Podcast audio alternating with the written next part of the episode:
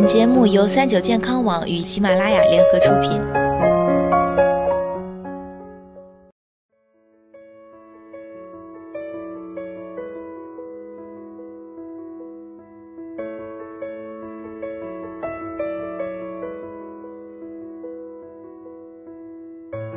嗨，大家好，欢迎收听今天的健康养生小讲堂，我是主播探探。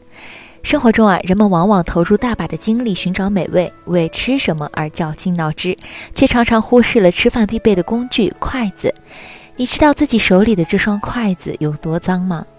一般使用的筷子材质包括木、竹、不锈钢等，不少人没有定期更换筷子的习惯，更不用说专门准备筷子消毒设备。其中不乏表示，只有筷子被用到变形或者开裂，或者找不到，才想起来更换。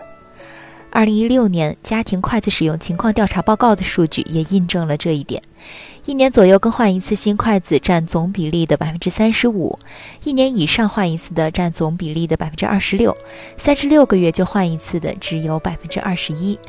外出就餐已经成为了新的生活习惯。国家统计局发布的数据显示，我国二零一八年餐饮收入超过四万亿元。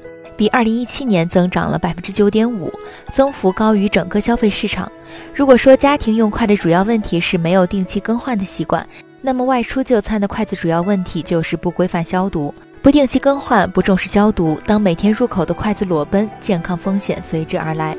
不干净的筷子夹起碗里的食材，在汤底浸润和口腔接触，大家似乎对此早已见怪不怪，睁一只眼闭一只眼，只剩下一个字：吃。你知道吗？对筷子的不拘小节，也正在制造传播疾病的机会。筷子作为用餐工具，本身并不会传染疾病，但却可能作为载体，传播经消化道途径传播的疾病。最常见的是幽门螺旋杆菌，此外还有甲肝、戊肝、痢疾杆菌、阿米巴等病菌，可能导致急性肝炎、急性肠胃炎等等疾病。这些致病可能性不只是让人拉肚子、多泡几趟卫生间这么简单。以幽门螺旋杆菌为例。这些病菌可以在强酸性的胃部生存，除了导致胃溃疡，也是公认的胃癌高危因素之一。我国有7.68亿感染人群，如此之大的群体，重要原因就包括这种吃大锅饭的供餐行为。幽门螺杆菌可存在于胃部，也可以存在于口腔唾液、龋齿、牙菌斑等。当一个感染者用筷子夹送食物入口，如果筷子感染到口腔内的幽门螺杆菌，再去餐盘夹菜，就可能会污染食物，进而将幽门螺旋杆菌传播给同桌的人。黄曲霉素啊，是隐藏在筷子上的另一种病菌。这种病菌是肝癌的高危因素，常出现在发霉的食物中。筷子本身也不会产生黄曲霉毒素，但对于常见的木筷和竹筷，长期使用，裂缝藏污纳垢，很容易发霉变质，就有可能产生黄曲霉毒素。使用这样的筷子吃饭，将有可能沾染黄曲霉毒素，身体不知不觉暴露在另一层危险当中。一般来说，高温一百摄氏度左右的水就能杀灭一般细菌，其中就包括幽门螺旋杆菌。有一些幽门螺旋杆菌菌株发生了变异，耐热性更强，需要达到一百二十摄氏度以上才能杀死。如果一个家庭有幽门螺旋杆菌携带者，通过高温沸水消毒餐具就可以杀灭一部分幽门螺旋杆菌。